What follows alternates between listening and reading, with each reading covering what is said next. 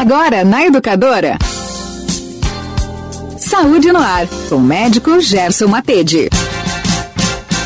Minha gente, o Marco Antônio já colocou a vinheta, então eu vou direto para a linha para conversar com o médico de família, Dr. Gerson Matede, naquele nosso quadro Saúde no Ar.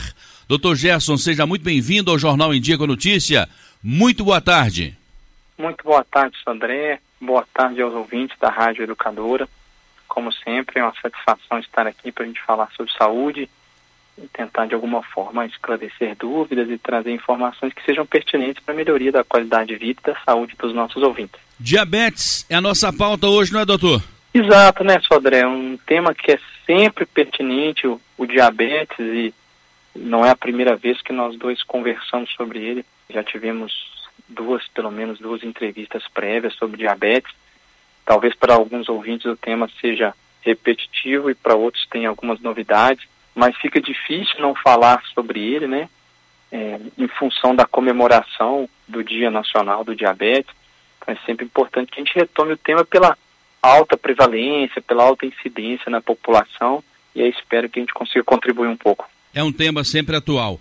E o que, que é o diabetes, hein, doutor Gerson? O Sodré e ouvintes, né, o diabetes mellitus, é uma síndrome metabólica, tem uma origem múltipla, né, decorre de vários fatores, principalmente pela falta da produção da insulina, que é um hormônio produzido pelo pâncreas, por uma das partes do pâncreas, ou pela incapacidade dessa insulina exercer de forma adequada os efeitos esperados dela, né?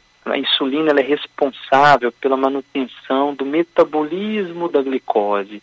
A insulina que ajuda o açúcar do sangue, a glicose, a sair da corrente sanguínea e entrar nas células, nos órgãos, para que ele seja utilizado como energia. Então a gente usa a glicose para produzir energia para todas as nossas funções metabólicas, para as nossas funções vitais do cérebro raciocinar, do coração bater, do intestino fazer a digestão, do músculo contrair, gerar força, a gente precisa da glicose.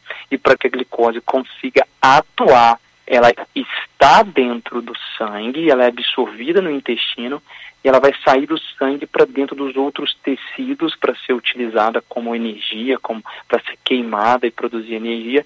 A insulina que faz esse processo de entrada dentro dos órgãos e das células do corpo, né, e dos sistemas corporais para que eles funcionem. Ela retira do sangue e joga para dentro do corpo. Quando essa insulina não funciona bem ou quando ela não é produzida adequadamente, a glicose, o açúcar, aumenta no sangue e aí se caracteriza pela presença do diabetes. E quando o diabetes está presente, aí sim nós vamos ter os efeitos aí dessa doença crônica, desse processo metabólico alterado e as consequências que isso gera. Qual incidência do diabetes na população? Sobre o diabetes na população, segundo a, a Sociedade Brasileira de Diabetes, diga-se de passagem, 50% das pessoas que têm diabetes ou que estão no processo inicial de alteração da glicose não sabem que tem a doença, porque inicialmente ela é silenciosa e vai se desenvolvendo no decorrer do tempo. E segundo a Federação Internacional do Diabetes, a décima edição do Atlas da Diabetes, né, que essa Federação Internacional do Diabetes faz, mostrou que 537 milhões de pessoas no mundo têm diabetes. Então, dos nossos 7 bilhões, 7 bilhões e meio de habitantes do mundo, 537 têm o diabetes. Entre 2019 e 2021, houve um aumento no mundo de 74 milhões de casos, né, em função de vários fatores de aumento do diagnóstico, de mudanças de vida, né, aumento do peso, aumento de redução do exercício físico, aumento dos produtos industrializados, ricos em açúcar, né, vai aumentando a incidência do diabetes. Esse mesmo documento destaca que mais de 80% dos adultos que têm diabetes estão em países em desenvolvimento, né? porque às vezes tem menos acesso à alimentação de qualidade, à informação, ao tratamento, ao rastreio, né? Aí o rastreio através dos exames, e aí a gente acaba tendo uma incidência interessante do diabetes no mundo. As pesquisas mostram que no Brasil o problema atinge mais ou menos 17 milhões de pessoas aí dos 220 milhões de brasileiros. Então a gente tem que buscar cada vez mais informar, cada vez mais diagnosticar. Em torno de 6,6% dos adultos têm diabetes mellitus e pelo menos 6,8% estão pré-diabéticos, ou seja, mais de 13% da população de adultos brasileiros ou tem diabetes ou estão com a glicose alterada, no que se chama de pré-diabetes, nem todos vão desenvolver o diabetes, mas é uma glicose de jejum alterado, o metabolismo da glicose já inicialmente alterado, podendo evoluir para o diabetes no, no decorrer do tempo. Eu, por telefone, estou conversando com o médico de família, Dr. Gerson Matede, direto da Unimed Pleno. Ô, doutor Gerson, quais os tipos de diabetes? Então, Sodré, quais são né, os tipos mais comuns de, de diabetes? Ele pode se apresentar de, de diversas formas, né, alguns tipos diferentes. É, normalmente todos né, vão evoluir aí com, no decorrer do tempo com algumas lesões semelhantes. O diabetes tipo 1, que é aquele que aparece geralmente na infância ou na adolescência, apesar de sim ser diagnosticado em adultos, às vezes aparecer um, um pouquinho mais tarde, tem muito a, associação com parentes próximos, né, que já tiveram a doença ou que tem a doença, que tem aquele aumento mais rápido da glicose no sangue. Ele tem assim a sua causa relativamente desconhecida e gera uma perda, uma falência na produção da insulina pelas células beta do pâncreas. E aí aquela criança, às vezes com 5, 7, 12 anos, rapidamente sobe o açúcar do sangue para valores altos, né? Uma glicose sanguínea normal é de 60, 70 até 99. Entre 100 e 125 seria uma glicose alterada de 126 em diante já é um dos critérios para diabetes. E às vezes essas crianças já se apresentam com a glicose de 400, 500 de hiperglicemia de açúcar no sangue. Por quê? Porque elas param de produzir a insulina. Então tem uma falência das células beta e já inicia com o quadro de forma mais dramática, de forma mais importante, podendo inclusive gerar cetoacidose diabética, repercussões graves e agudas do diabetes, como hiperosmolar, hiperglicêmico do diabetes. E geralmente a criança já aparece com sintomas mais proeminentes. Esse é o diabetes tipo 1. O diabetes tipo 2 ocorre quando o, corpo ele não aproveita adequadamente a insulina já produzida, ele continua produzindo insulina, mas tem o que a gente chama de resistência periférica à insulina. A insulina é produzida pelo pâncreas, mas ela não atua corretamente nas células e nos órgãos para absorver a glicose para dentro dos tecidos e, ter, e ser utilizado. E aí está diretamente relacionado com a falta de práticas de vida saudáveis, né? de alimentação adequada, de exercício físico, de evitar o álcool, o, o, tabagismo ou até mesmo outras drogas. Tem correlação direta com sobrepeso e obesidade, com sedentarismo, falta de exercício físico, elevação de triglicerídeos, hipertensão arterial, né? Porque normalmente a hipertensão também tem causas semelhantes ao, ao diabetes e hábitos alimentares inadequados excesso de doces, de produtos industrializados, excesso de carboidratos na dieta, né, que são aqueles alimentos que, quando digeridos, vão gerar a produção de glicose e de açúcar no sangue. Então, o diabetes tipo 2 ele tende a aparecer de forma mais tardia no decorrer da vida, né? Uma incidência muito maior acima dos 40 anos, maior ainda acima dos 50, em que a pessoa com obesidade, sedentarismo, apesar de ainda produzir a insulina, ela não consegue atuar corretamente no corpo e vai gerando aumento gradual da glicose e não aquele aumento drástico já de cara como no diabetes tipo 1. Às vezes até ocorre o desenvolvimento de um processo autoimune no organismo que também pode atacar o pâncreas gradualmente, ao contrário do tipo 1 que ataca de forma mais intensa. Tem sim o diabetes latente autoimune do adulto, né? O LADA, né? A sigla vem do inglês. É um agravamento maior do tipo 2 em que o adulto já apresenta o diabetes tipo 2 de forma mais intensa e mais rápida, né? Esses são principais é, tipos de diabetes mais comum, mas nós temos também o diabetes gestacional, né? ele ocorre de forma mais temporária durante a gravidez, né, que aí a, a taxa de açúcar vão ficar acima do normal e vão ter aí uma classificação específica para gestação, abaixo do diabetes tipo 2, mais específica da gestação, que a gente já considera uma alteração aí a partir do 92 de glicose de jejum. É por isso que toda gestante tem que fazer o rastreio do diabetes, né? Durante o pré-natal, vai fazer aquele rastreio regular da glicose de jejum e entre 24 e 28 semanas de gestação fazer o teste oral de tolerância à glicose. Pode atingir 2 a 4% de todas as gestantes, e significa sim que essa gestante tem um aumento, né, um risco aumentado de desenvolver no futuro um diabetes, certo?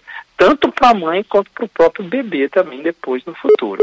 Então é importante que as gestantes também entendam que tem fator genético sim, mas tenha muito a ver com aspectos de condutas da vida. Então, obesidade na gestação, alimentação inadequada à gestação, refrigerantes, alimentos de alto índice glicêmico, né, aqueles alimentos que sobem rapidamente o açúcar do sangue, doces, é, bebidas muito adoçadas, como refrigerante, suco de caixinha, energéticos, né, é, chamate adoçado de, de, de, caixinha de venda comum, esses, esses alimentos têm alta absorção do açúcar presente neles, né, um líquido muito doce você não tem que digeri-lo, né, um refrigerante você não gasta nada para digerir, você bebe, ele está adocicado, você vai absorver todo o doce que está ali. Então é importante para gestantes, né, quando pensam em gravidade, estarem fazendo exercício físico regularmente, não ter sobrepeso, estar com peso adequado, né, controlar outras doenças crônicas prévias para que a gestação seja o mais saudável possível, inclusive no que diz respeito ao desenvolvimento de um diabetes gestacional. A gente tem esses aí como os principais né, quadros de diabetes para que a população fique atenta em relação a diagnósticos e a rastreios. Doutor Gerson, e quais são os principais sintomas, hein? Os principais sintomas, por exemplo, do diabetes tipo 1, que é esse que aparece na criança e que drasticamente já aumenta a glicose, as consequências desse aumento da glicose que vão gerar os sintomas. Então, se eu tenho excesso de glicose no sangue, o, o rim tem dificuldade de reabsorver essa glicose e de fazer uma filtragem adequada da urina, a própria glicose, por um fator osmótico, puxa a água na formação da urina para aumentar a formação de urina. Então, vai urinar diversas vezes ao dia, né? Vai ter a poliúria, que é o aumento do volume urinário da frequência, que é a polaciúria, e vai urinar várias vezes ao dia em grande quantidade. Eu tenho uma glicose aumentada no sangue, mas eu não consigo usá-la. Então o corpo não absorve para formar energia, então o paciente sempre sente fome frequente está sempre com fome, come, mas não consegue aproveitar aquele alimento que está sendo digerido e absorvido. Então tende a perder peso também se não controlar. E vai sentir sede constante, porque está urinando muito, está perdendo água. E se eu não tenho como utilizar aquela energia da glicose, porque eu não tenho a insulina para fazer com que ela seja é, eu vou ter fraqueza, eu vou ter fadiga, aumenta nervosismo, né? É, alteração de humor por falta de, de energia para o cérebro, de glicose para o cérebro. Pode dar enjoo, pode dar vômito, pode dar sensação até de calafrio. E nos quadros mais drásticos, em que tem ali um, um descontrole metabólico muito grande, pode ter o, com, o coma hiperosmolar, hiperglicêmico, às vezes chegar a um quadro drástico já de, em termos de internação hospitalar, né?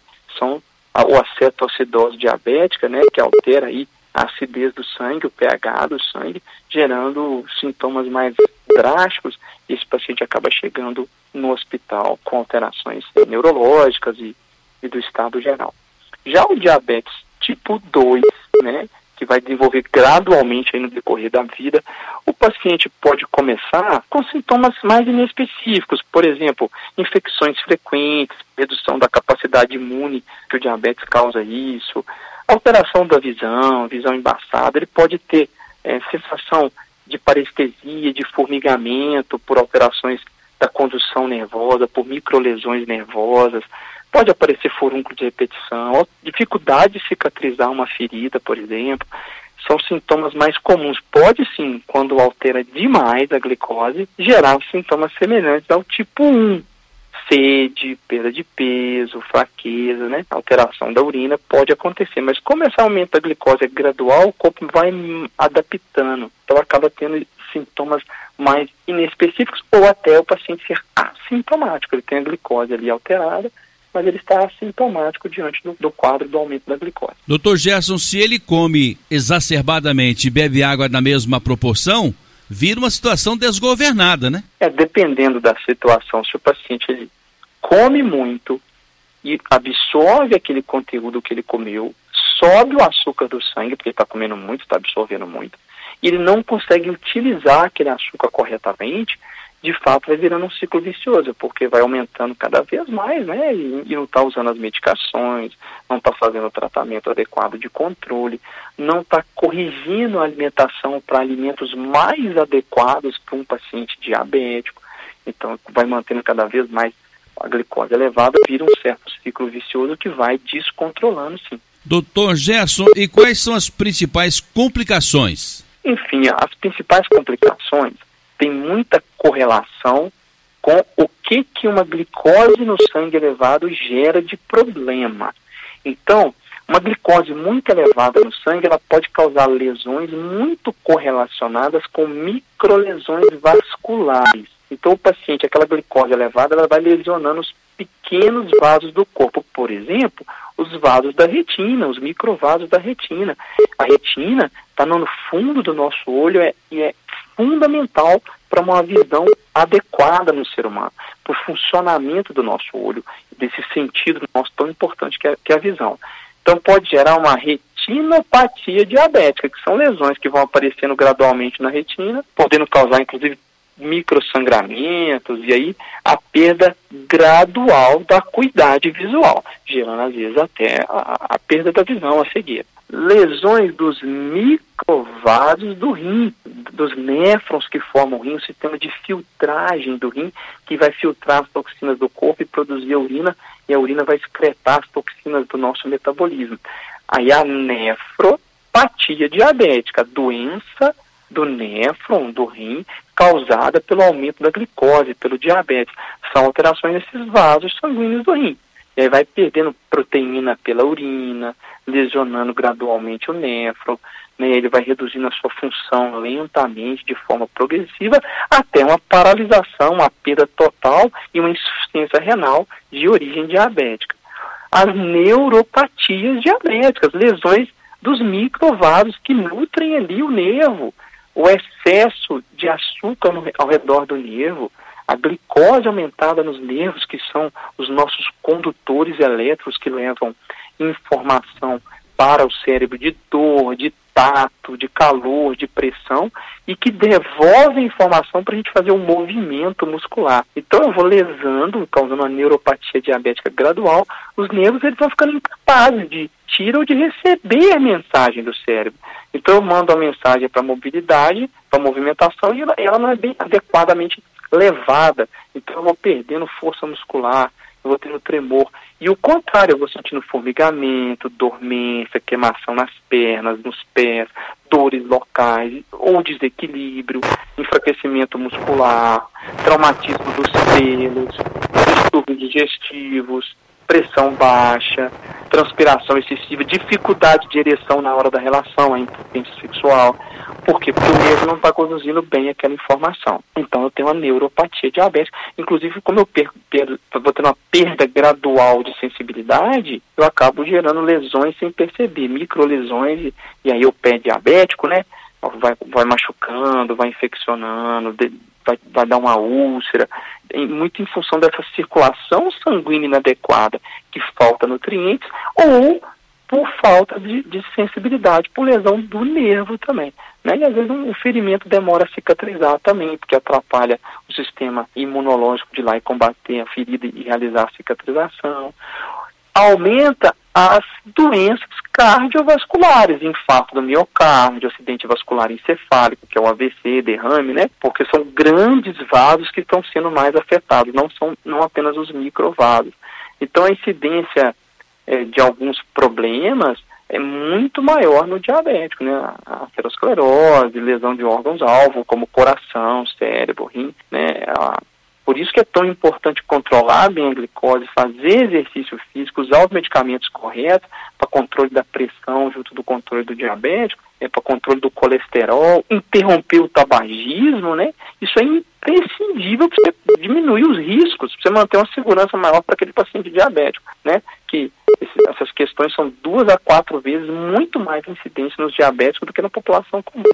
Né? E como a gente já falou, além desses problemas todos, o paciente está mais submetido ao risco de, de, infecções, de complicações infecciosas em função da redução da, da capacidade do sistema imunológico de combater infecções no diabético. Esses são entre os principais problemas que o diabético pode enfrentar no decorrer da sua vida. Doutor Gerson, sabemos que indivíduos podem nascer já diabéticos e outros, na idade adulta, adquirir a doença.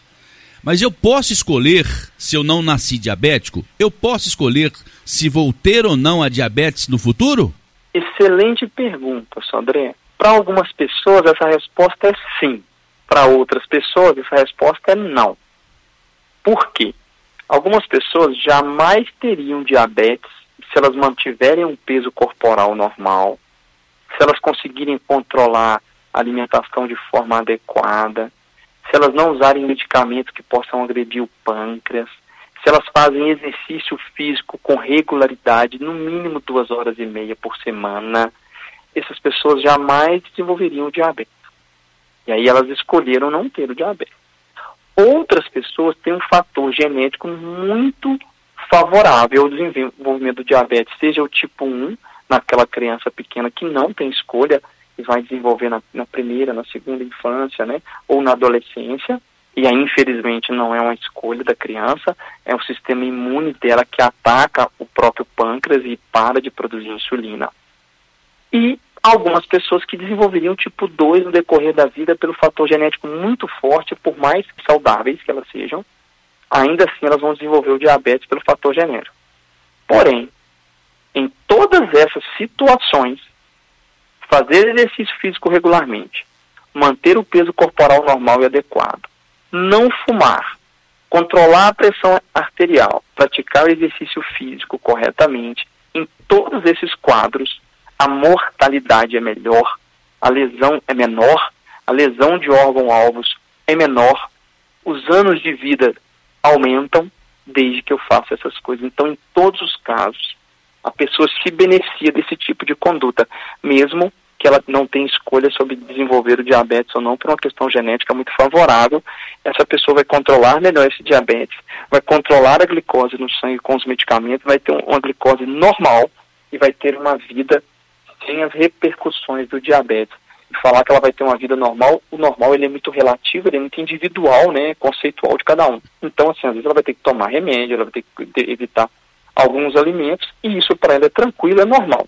Então, para ela, ela vai ter uma vida normal. Para outras pessoas, tem que evitar o açúcar, tem que evitar os alimentos que causam diabetes, é um transtorno muito grande, então ela sente que a vida não está normal, ela sente que está com limitações, que ela não gostaria de tomar remédio. Então, definir se ela vai ter a vida normal ou não é muito individual de cada um. Mas todos os casos, prevenindo um diabetes que não chegue a ocorrer, ou quando ele não é prevenível, e as medidas ajudam a controlar aquele diabetes, a pessoa vai ganhar anos de vida e vai reduzir as consequências drásticas do, do diabetes, né? Uma insuficiência renal, a necessidade de um transplante de rim, de fazer a hemodiálise e de desenvolver os sintomas, por exemplo, do diabetes tipo 2 que a gente falou, né?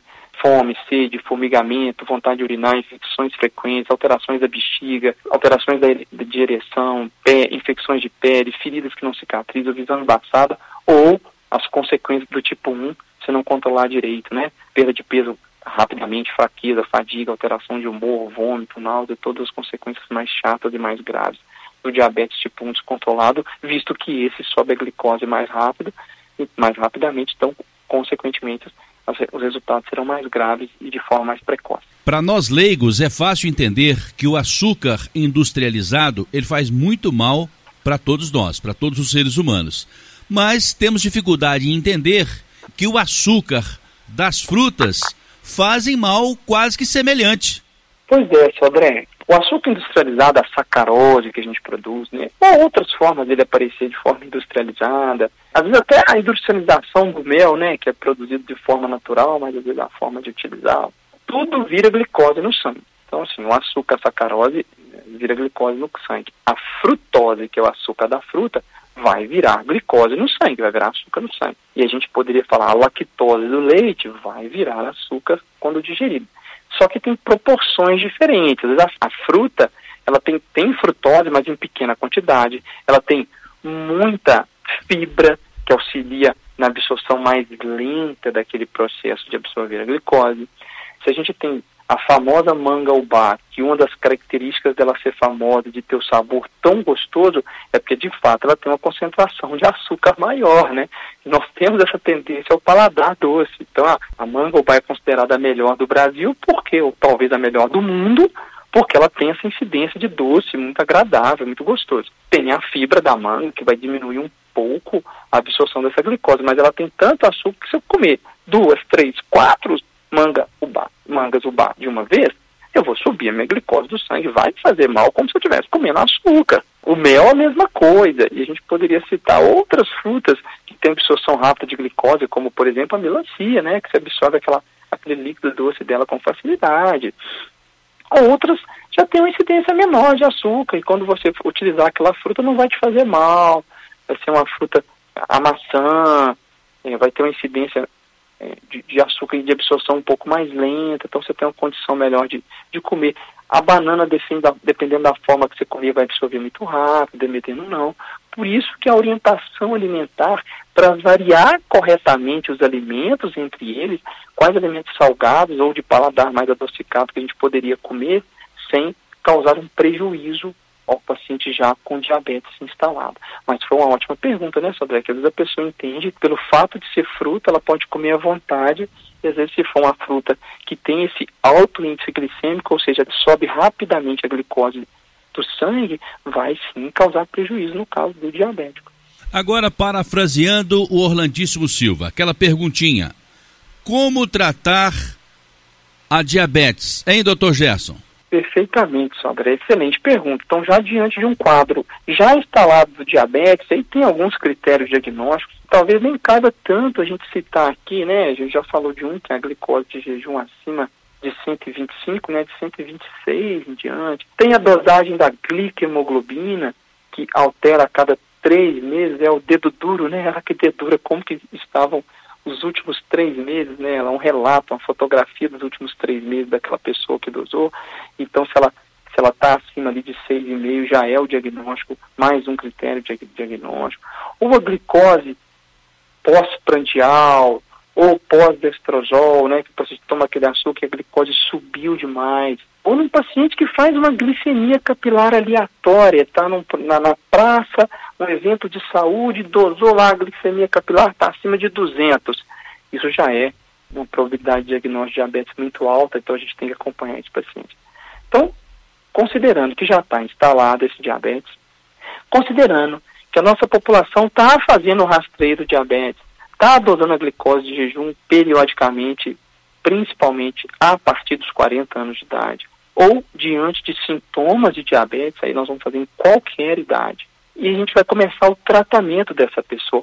Se o diabetes tem tudo a ver com a alimentação e o exercício físico, o primeiro tratamento é o acompanhamento nutricional adequado. É acompanhar com o nutricionista para que ele faça os cálculos do volume adequado de alimento, para que possa orientar o paciente o que, que ele pode substituir, para que não, não seja tão sofrível esse processo alimentar, para que se alimente de alimentos que vão ajudar a controlar a glicose sem tanto sofrimento. A gente gosta, às vezes, de brincar que a alimentação e o exercício físico para consumir glicose, para melhorar o metabolismo corporal geral, para diminuir essa síndrome metabólica que é o diabetes, essa conjuntura em manter o peso adequado, alimentação saudável e exercício físico, é o Batman.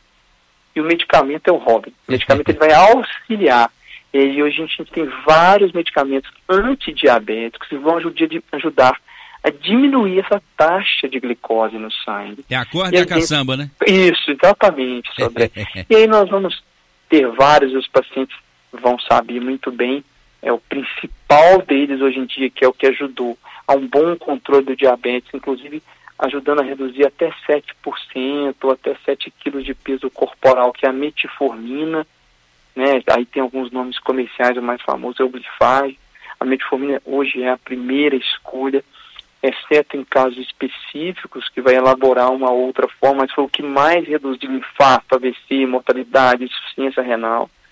Outros que a gente poderia associar, a famosa glibenclamida, a glicalida, hoje tem a vidagliptina, você tem vários medicamentos novos, infelizmente alguns ainda com preço mais elevado e outros de fornecimento gratuito pela farmácia popular ou pelo SUS, em que a gente vai conseguir controlar melhor essa glicose.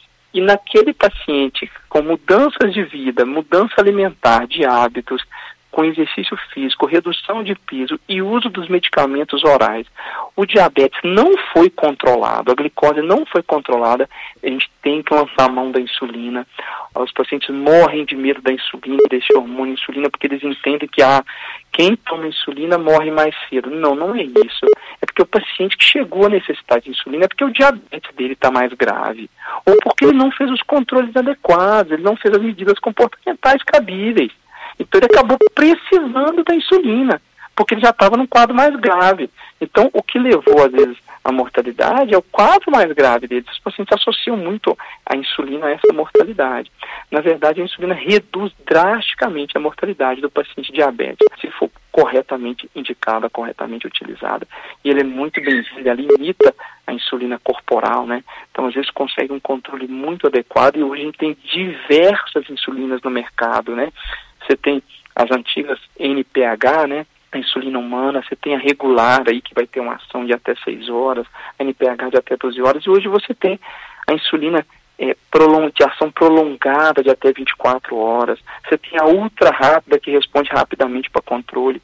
Então é um arsenal terapêutico muito grande, né? E que aquele paciente com um diabetes com necessidade de uso de insulina difícil controle, ele vai discutir com o endócrino a melhor forma de corrigir isso ou às vezes com o próprio clínico ou médico de família, com quem ele tiver acesso, para ele ter um melhor controle desse diabetes. Mas passa muito pelas medidas comportamentais do paciente, um guru da saúde que vai dar para ele um resultado milagroso se ele, nos, nas 24 horas do dia que ele convive com ele, nos 365 dias do ano, convive conosco, né?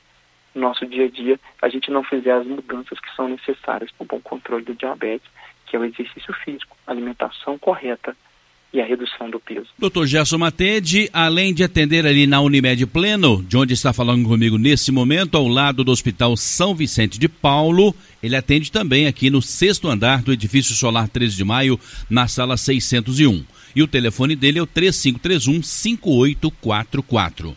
Doutor Gerson, muito obrigado pela sua presença, importante participação, trazendo esse tema tão pertinente na vida de todos os brasileiros. Quem não tem a doença pode ter. Então o assunto abrange a todos nós. Muito obrigado, bom final de semana e até semana que vem.